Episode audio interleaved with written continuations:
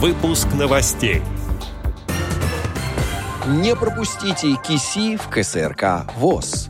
Конкурс семейных пар «Два крыла». Далее об этом подробно в студии Алишер Канаев. Здравствуйте.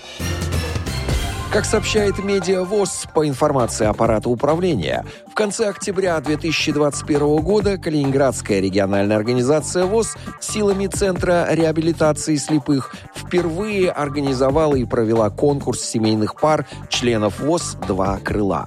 В конкурсе участвовали 8 счастливых пар – для двух крыльев была подготовлена разнообразная конкурсная программа. В творческой ее части пары должны были спеть песню о том времени года, когда случилась их счастливая встреча. Далее было необходимо слепить из пластилина знак зодиака года их встречи. Затем, вынимая пронумерованные карточки, участники конкурса выбирали номер танца, который должны были исполнить вдвоем. Это был либо романтический вальс, либо задорный тверк либо горячая танго. После этого счастливые пары отвечали на вопросы анкет. Девушки рассказывали о своих мужчинах, а мужчины отвечали на вопросы о своих девушках. Затем половинки подтверждали или опровергали данные ответов. При этом многие участники пар много нового узнали о себе.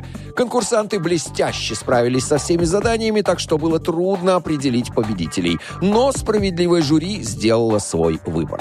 Третье место заняла пара Ольги и Алексея Игнатовых. Второе место заняли Динара и Хагай Яникеевы-Румянцевы. Первое место заняла счастливая пара Татьяны и Олега Карташовых. Отдел социокультурной реабилитации КСРК ВОЗ объявляет, в культурно-спортивном реабилитационном комплексе Всероссийского общества слепых состоится долгожданный и всеми любимый Всероссийский кубок ВОЗ команд интеллектуального современного искусства КИСИ. Кубок будет проходить в течение одного дня. Все желающие принять участие в мероприятии могут выслать в адрес оргкомитета заявки с придуманными вопросами по установленной форме. Отдел новостей «Радиовоз» приглашает к сотрудничеству региональной организации. Наш адрес новости собака радиовоз.ру. В студии был Алишер Канаев. До встречи на «Радиовоз».